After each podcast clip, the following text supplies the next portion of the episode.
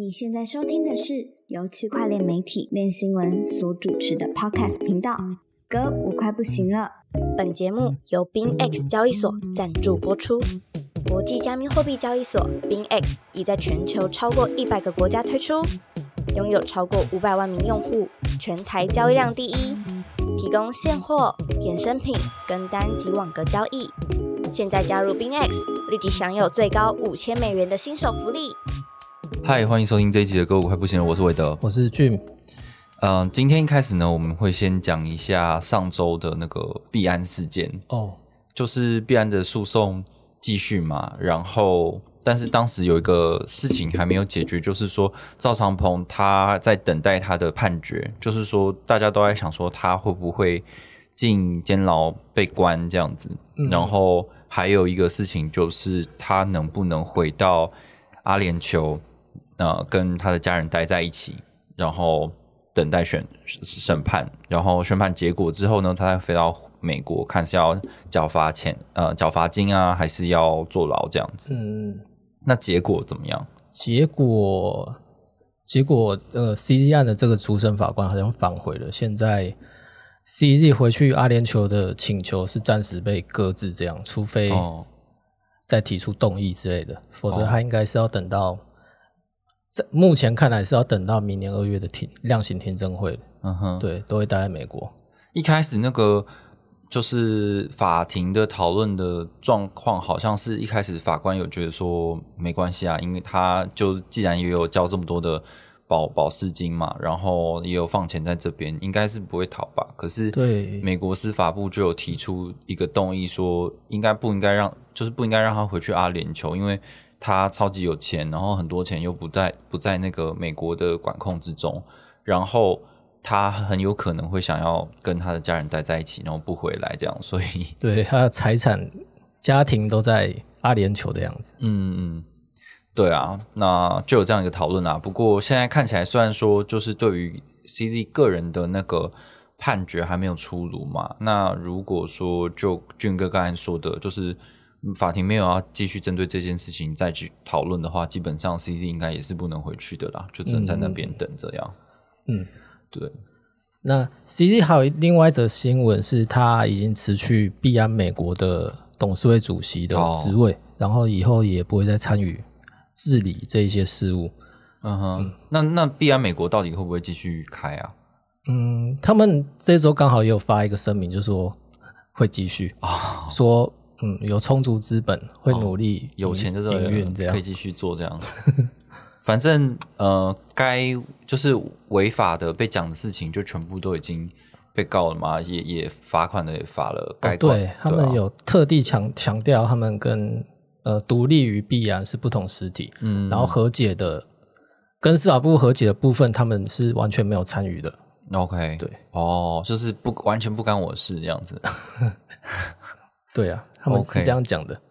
那那个赵长鹏，因为他辞职嘛，因为这个官司的关系就辞职，也不能再担任币安的高高级主管。那接下来是这个 Richard Tan，嗯嗯，叫做他好像叫做呃，叫他是姓邓啊，然后之前有在就是呃中东当过监管呃相关金融监管的、嗯呃监管人员，然后也有在新加坡的监管局有担任过职位，这样。对他这礼拜也首次呃发布了一篇长文，然后主旨就是强调他会努力工作啊，呃，绝不绝对不会松懈，然后在后 CD 时代，他们觉有信心会做得更好，呃之类这样的话。嗯，那他礼拜五就是呃十二月一号可能会主持他在币安的第一次 AMA，、哦就是之前 CD 每两周都会办一次的那个 AMA。哦，我觉得蛮有趣的，就是感觉，因为我我在台湾的那个币安的线下活动也有遇过这个 Richard Tan，就他感觉比较是内敛一点，就是不是那种、呃走那种万人迷路线的，就相对比较严肃正经一感觉。出来，对，但是就前几天他会开始，他 Twitter 会开始发什么 GM 啊那种，然后有一些互动性的推文，就是感觉币安还是有想说再重新塑造一个类似 CZ 的这样的一个精神领袖出来带领币安吧，然后一样去有这样的人气，所以把它打造的好像要可以变得比较活泼一点。希望可以啊！我一直觉得 SBF 跟 CZ 都是蛮接地气的人，然后嗯，社群会把他们来做做成迷音啊之类的。对啊，就是每一次发发文都可以变成一个新闻这样子。嗯，嗯，然后这个 Richard Ten 有什么比较不一样的地方？就是他有在那个他的公开信里面，就是写到说，就是币安在过去是一个比较不守规矩一点的新创金融新创公，就是公司新创公司这样直接认了吗？啊。你都已经被告了，都已经和解了，当然是一定会有不乖的地方嘛，因为就是有很多灰色地带啊。那你做了。人家就是又又用美国又用他的法律去制裁你的话，你也没话讲。嗯，那反正以他的这个金融经验，呃，跟监管的经验来说的话，就是他希望把币安打造成一个金融机构啦。这样不知道好不好做？感觉是他以前擅长的那一套，那一套？全套。哇靠！就是新他不是在 MS 待过吗？嗯，对啊，哦，对啊，不知道会怎么做啦。因为就我现在的观察，就是美国就 FTX 之后，然后币安，然后就是开始大力的在在执法，然后就是我也没有要设立什么友善的规矩啦，就是按照现有的规矩，大家乖乖按你如果想要服务美国人，就是乖乖按照我的规矩做这样。那我不知道其他的国家会不会效仿，或者是说做更开放的监管，让大家合规这样子。嗯，亚洲相对来讲是比较多的国家有在做这样的事情啊。可是，嗯，这些法律编到后来，其实我觉得条件也都非常严苛，就他也是不希望说你用现有的这种，嗯，好像完全没规矩的这种方式在服务他的本国的人民。所以你说，假设这个币安它要走完全合规的一个金融机构的话，我想要付出的监管成本是蛮大的，而且它可能不像是过去一样，就是可以做一个这么轻易就是跨国性的金流，然后又有衍生品，嗯，然后嗯，相对来说，它变得必须要更严格的去管控他所有用户的交易行为吧，是一个非常大的工程啊。啊，如果说币安真的有办法做到这样的话，那他绝对就是。顶尖 Top One 啊，因为就是 Coinbase 毕竟还是归在美国嘛，他也不敢随便乱来。他开了一个离岸的那个合约交易所，但是目前来讲的话，也没什么市场竞争力，也没没没什么人去用。这样，那币安有既有的这么大的市场，如果说他有想到什么方法可以维持他既有的业务，然后又可以继续服务这么多的用户的话，可能真的就是另一波的高峰吧。哇，所以为的也算是看好必安的。我没有，我没有这么说啊，我是说有有一个难关在前面，这个难关如果你可以打得过的话，那你就还是下下一个就是后必安时代的龙头嘛。但是如果毕竟你现在就是树大招风，你已经被美国搞过一次了，如果其他的国家，欧盟、英国、日本都要用同样的标准来搞你的话，嗯，哦，那你就是会更线索啊，嗯，那就是等你，你还必须等一些，比如说第二名、第三名的这种国际的交易所，它真的长得够大了，大到大那些有有权力的国家又开始开始注意你了，那才会有另外另外一番的局面吧，对啊，所以我觉得就不不知道会不知道会怎么样了，现在看起来。就是合约交易所这种国际合约交易所，第二大的可能是 OKX 吧，看起来是这样子。嗯嗯，对啊，那呃，如果它长得足够大，然后又有很多的西方的社群的用户、国际性的用户的话，那可能下一个目标也是它呀。嗯，就是大家都得面对一样的问题。我也觉得 SEC 蛮有可能这样做的。哦啊，对了，俊哥，你要补充一下，你不是有写一个，就是说那个因为币安的案件是 CFTC 去告的嘛，然后还有司法部还有 FinCEN 这些的，然后 SEC 等于是虽然说前面呛虾很多啊，又提很多告，可是真的有这么大的财阀是 CFTC 就是打了漂亮的一仗啦。然后 SEC 又跳出来说他想要弄，对不对？就是就是他又说他想他也想要去追溯币安在美国的这些罪名啊。哦，币安 Binance US 的部分嘛，对对啊，就呃有一篇新闻是讲说，呃虽然说币安诉讼告一段落，但 SEC 它针对币安美国这一间美国交易所，它还是它还是想一直去寻找证据，然后嗯。证明它呃他可能有做类似像 F FTX 挪用用户资产这样的一个、哦这一种诈骗行为，嗯哼，对，但是他很像没有证据，嗯哼，看，呃，据呃《华尔街日报》报道，呃，他很像没有证据，然后又一直跟法官，就在鲁小这样子。对，有点在鲁销的感觉呢。然后那法官就叫他说：“你不要不要闹了。”这样对，差不多是这样。，OK。法官感觉是有点不耐烦。好，那接下来下一个主题呢，想要聊一下是今天，今天是十一月的三十号，然后马斯克突然骂人了，他他在那个一个峰会上面蛮大的一个峰会，然后在接受访问的时候，因为他曾经有过一个呃。有有有一篇推特贴文啦，然后它里面可能有一些反反犹太的言论，嗯嗯，然后马斯克在那下面留言了，就说：“哦，你说的是事实。”然后他就他就被骂，然后被骂之后就就道歉。然后他道歉的时候呢，其实也有其他的，就是推特上面有很多广告商嘛，嗯然后大家就是觉得说他这种这种言论就是不 OK，然后就纷纷的就是说我不在推特下广告，这样那就等于是对这个推特的营收有有打击。那他结果他在那个大会上说什么？呃，结果马斯克，马斯克在这个 Deal Book 的峰会上呢，他就是针对这些厂商表表示非常不满，他认为这个他们撤撤掉广撤掉在推特上面的广告呢，就像是一种对他的勒索的行为，嗯所以他直接点名那个。他直接点名迪士尼的执行长，然后说、说 fuck go fuck yourself。哼，对，就而且他是说，就是说你们这些人不要用广告来来 blackmail 我，就是不要来不要来勒索我，不要威胁我这样子，就是我我讲什么是我的言论自由。然后他后来也有为这件事情道歉的嘛，那他就觉得说你们这些广告商，你们想要用钱。呃，来威胁我说不要不要这样子讲，那他是不吃这一套这样子，对啊。然后那个数位的那个艺术家 Beeple，他就做了一幅画，就是那个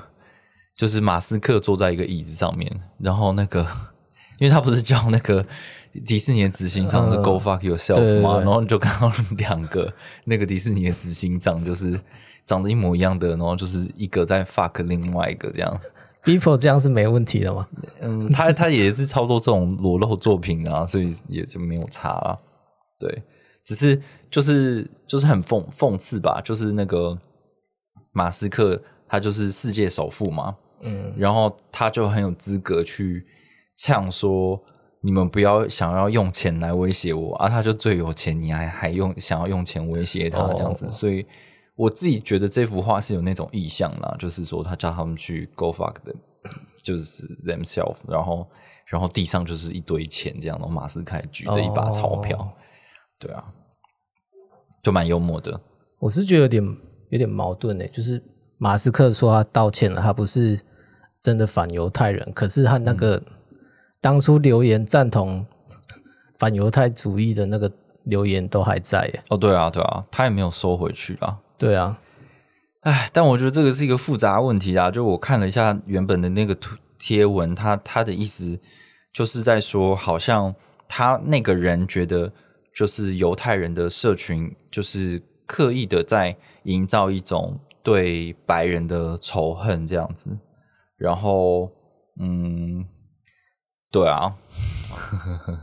就就他就觉得说，好像呃，犹太人有在刻意推动这些这些事情，嗯，然后马斯克就说 yes，那那这个东西可能又牵扯到说那个以以色列跟巴勒斯坦者之间的那个矛盾。这可能媒体又间接放大这件事。对啊，对啊。那我觉得可能就是马斯克的确是有提，就是表达一些他对犹太人的不满。嗯，但是他是不是因此而反犹太人？我觉得可能没有办法从这一个里面去，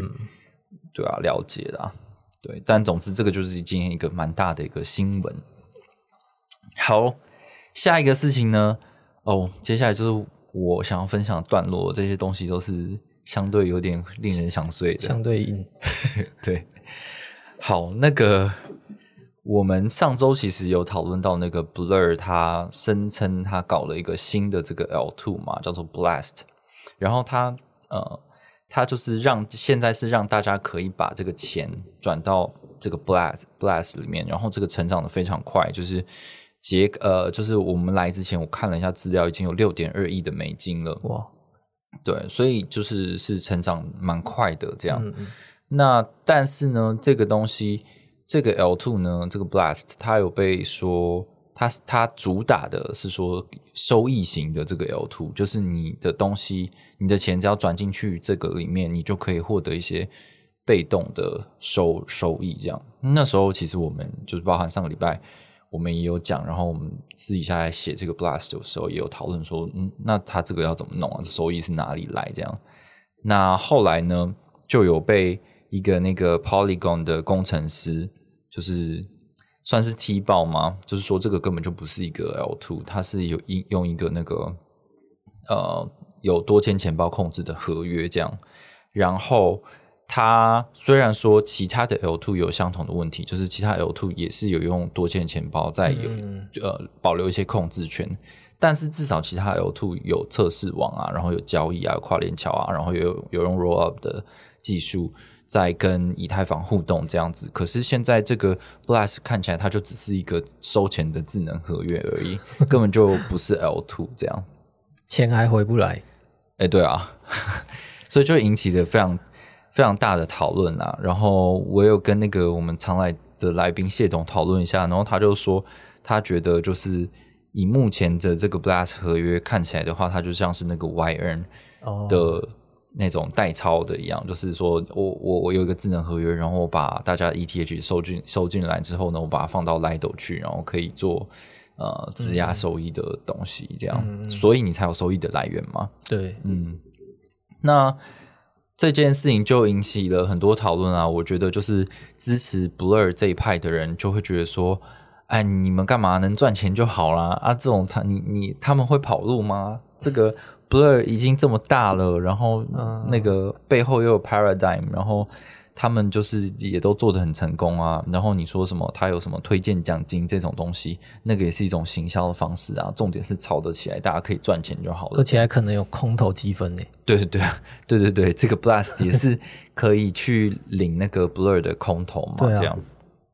那另外一派的话，就是其实有很多的 L two 相关的开发者，然后还有社群都来讨论说啊，你就不是 L two，你干嘛说你是 L two 呢？然后这个东西根本就违反了去中心化精神。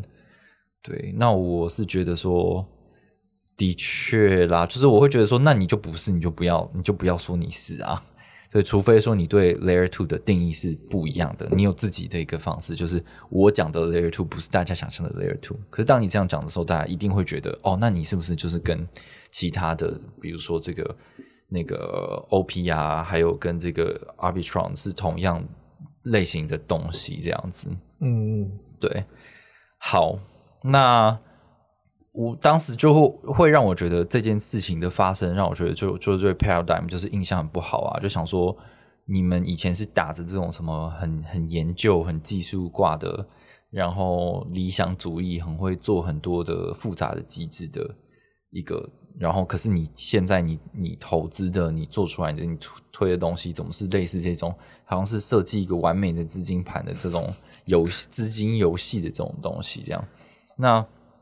这件事情被爆出来的时候，Paradigm 有说，就是他们觉得，就是 Blast 这件事情呢，就是 Blur 是有点做过头了，就是他们也不同意这样做，因为你为了行销，然后你做这样的方式其实是不适合的。但是他们还是很欣赏那个 Blur 的创办人 Pacman 的才华，然后也同意他继续去探索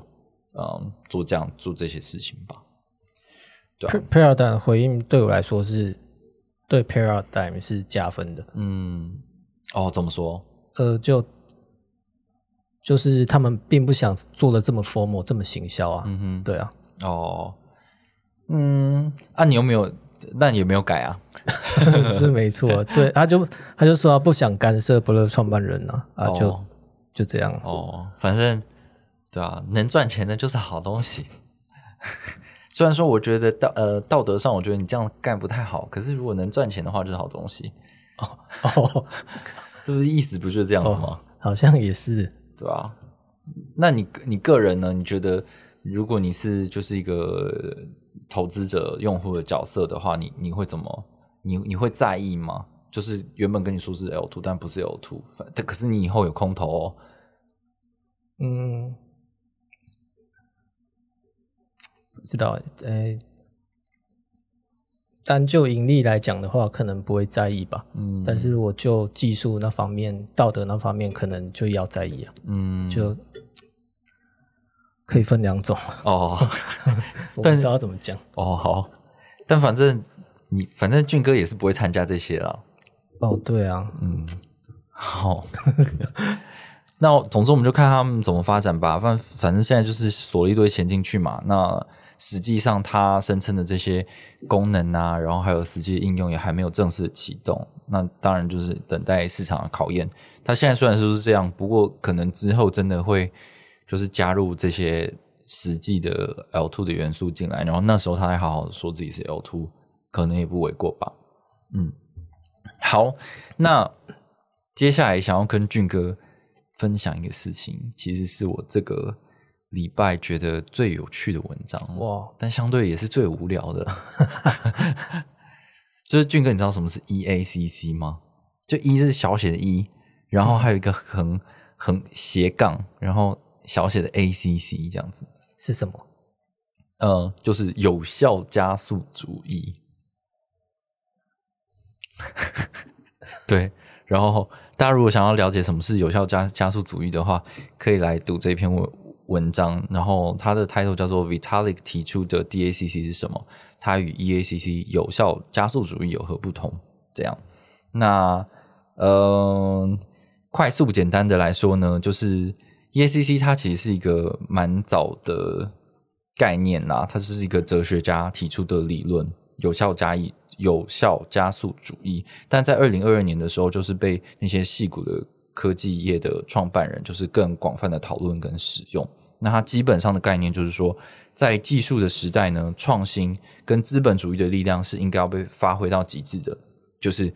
大家就是努力的创新，资本主义就是努力的去支持，然后这两个东西会相辅相成，这样子有钱过来帮助创新，然后有很多乐色也没关系，但是重点是说这两个相辅相成，自由市场的就是练练蛊嘛，把很多那个蜘蛛蛇、蟑螂、老鼠一起丢进去，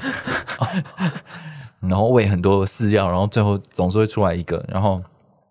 就是推动激进的社会改革。然后这个激进的社会改革是说，就是呃，就是也是可以去颠覆目前的社会秩序，这样大概是这种概念啦。就是是一个颠覆式的创新，然后是由自由资本主义来支持的一个东西，叫做 EACC。然后呢，就是之前的那个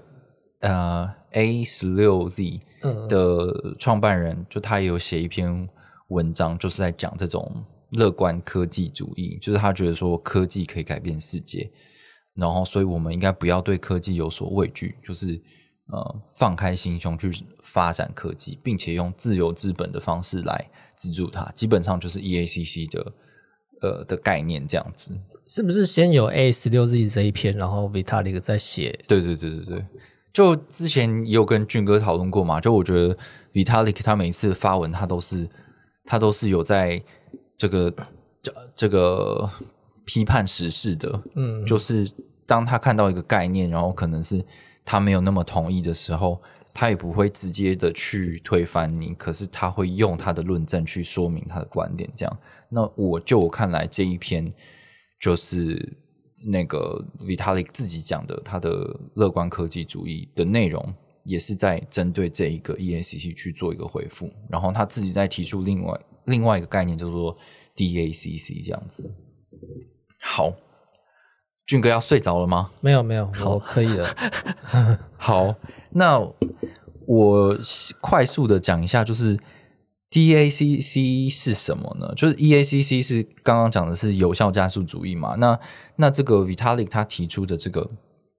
DACC 呢，是在说这个 D 是 defense 防御，decentralize decentralization 呃去中心化，democracy 民主，还有呃 differ 呃 differential 呃诶 differ differential differential 的差异的这个这他说这些都可以代表这个低的意思，所以其实低有多重的意思这样子。那他就是希望说在技术进步的益处，就是技术进步会带来好处嘛？还有那个迫切需要民主跟去中心化解决方案来减低风险，这两件事情之间取得平衡。这样好，所以嗯，他有更进一步的去解释这个东西，就是说他觉得呢，我们需要呃人类积极的去呃去想，然后去选择他们想要的方向，然后。只是追求利益最大化呢，利润最大化，并不会呃达到这这个结果这样子。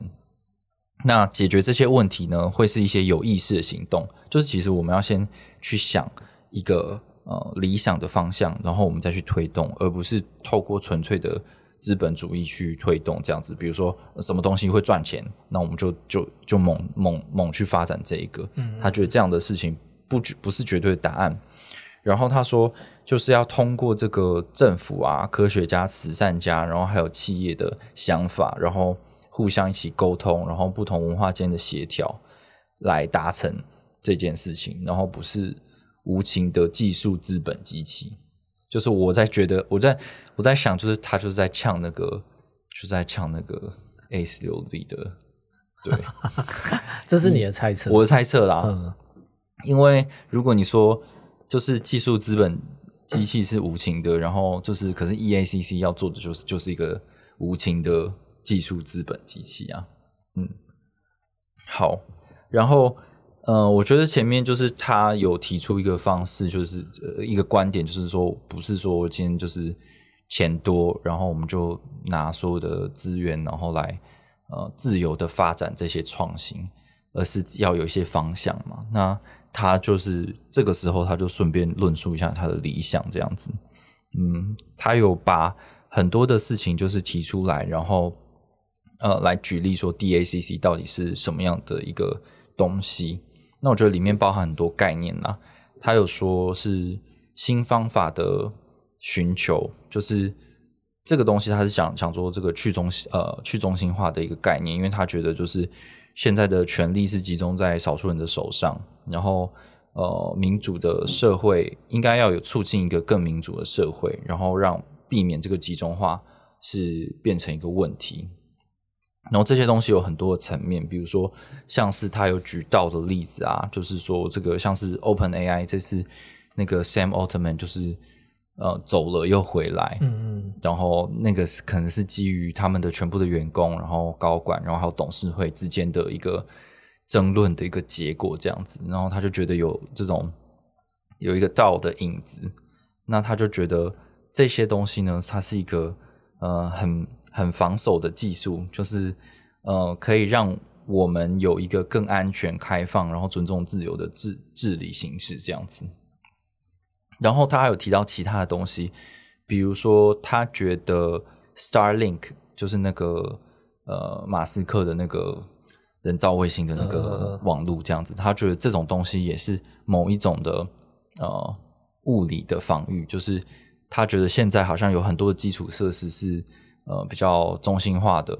那如果有一个基础设施是不受到那个国家地域影响的东西，然后可以在像是战争的时候，然后还有网络，然后可以让大家使用。或然后还有一些什么供应链啊，是不受到这些影响的，都可以让这个世界是变得更更平平稳。对，然后他也有提到其他东西啊，我觉得都是跟去中心化理念比较有关系，像是他有提到说有一些比较微观的物理性的防御，就是说我们要怎么样让我们这个社会更更好呢？还有就是一个去中心化的科学，就是现在的科学研究应该可以更开源，然后让呃，就是我们之前有讨论过，就是很多不同的人可以来资助呃科学研究，然后帮助大家呃做更好对抗疫情的研究啊，然后这个研究是可以开源给大家的，就是可以来防守这个世界。嗯，好，然后当然他也有提到说这个区块链的部分啦，他觉得说区块链呢可以让我们有一个共用硬碟的经济跟社会结构啊，这就是以太坊的愿景，就是做一个那个世界的电脑嘛，嗯然后上面可以储存很多东西，然后有一些经济的东西，这这个我觉得我们就是有在。区块链这边每天接受洗脑的人们应该都还蛮熟悉的。总之就是那个概念，就是说我们不能什么事情都都会有中心化风险，所以我们要巴拉巴拉巴拉巴拉。对，对。那他还有提到其他的、啊，可能是资讯型的防御啊，像是推特的那个社群笔记啊等等的东西，透过社群的力量呢，可以去让一些资讯变得更正确的表达。好。大概是这样啦，它它的内文其实是蛮长的，然后如果大家有兴趣的话呢，建议可以去阅读原文，或者是看我们相关的文章，做一个快比较快速的理解。这样，嗯呃，然后迪塔利在这篇文章里面其实有提到蛮多的篇幅是在讲说这个 AI，就是大家不要小看它，它是很有可能会毁灭文明的这件事情，就是。他就是觉得说，大家都有在讨论这件事情，然后他也对这件事情回应，就是说，的确是有可能会发生。嗯，OK。可是他结论不是看好 AI 发展的吗？嗯，他看好，但是他就觉得说，就是我们也要小心这件事情发展嘛，所以他才要推 DACC 啊。哦，就是说，呃，那个。那个 AI 是有可能会变成一个超越人类智慧的一个超级智慧体这样子。那我们他的乐观，他的科技乐观主义就是在说，呃，科技呢，大家的确是跟这个 A 十六 Z 一样讲的一样，就是大家不要害怕科技的发展，因为总体来说，虽然说科技发展会带来很多不好的事情，但是长时间的状态下呢。你看各个国家，虽然说因为科技有贫富差距出现，可是所有国家的人民的呃平均的岁数都是在成长的，就是人可以活得更久，然后很多的环境问题也因为科技也慢慢的得到解决。所以他说，总体之下，科技的发展还是对人类是好的，所以大家不要去惧怕。但是这个科技发展并不是一味的就会走到好的结果。所以他就觉得说，科技发展可能会走向不好的结果，也有可能走向好的结果。重点就是我们要有一个好的一个思考的方向，那就是他提的这个 DACC 的东西。他他做了又做了很多的呃科技的案例，说，哎，我们应该做好这些事情，这些事情，让我们可以呃更安全的发展，那就不会发生，可能就不会发生说我们被 AI 毁灭的这件事情了。嗯，对啊，对，这就好，这就是我的漫长的故事。我是觉得蛮不错的啊，因为他有举很多例子嘛。那这些东西就是，呃，我觉得就是可能关注加密货币的炒币仔呢，就是太陷入在投资这件事情。可是，毕竟区块链技术背后还是有一个很伟大的、远大的理想嘛。那这个东西到底要怎么跟我们的现实拼凑在一起呢？就是区块链只是。众多新兴科技里面其中一种而已，可是还有其他的，啊，有有 AI 啊，然后我们要解决的也不只是什么去中心化经济问题，有政治的问题，有社会的问题，有环境的问题，就是种种的问题，它其实就是是一个很完整的东西。那那 Vitalik 在这一篇文章里面去举出来，呃，不管它是不是有用啊，可是我觉得至少是一个案例，说这个世界真的呃，透过科技有在做一些。理想化的改变的事情，这样，嗯，俊哥，你觉得听到这里大家会睡着吗？还是刚刚就已经睡着了？嗯，我觉得有认真听的话是不会睡着的，真的，真的，哦，真的，好吧，嗯，那就这样，这这一集差不多这样吧。啊，俊哥还有没有什么想补充的？没有，好，那嗯，对啊，币价就是那样子嘛，就是 这周就是有突破那个到三万八，然后、哎对，好像嗯年内新高之类的。嗯，然后具体理由也不太知道，因为 ETF 的话题就是这样继续炒，然后结果其实也到明年才会知道啊。那、我们只知道说他有一直的在跟 SEC 沟通，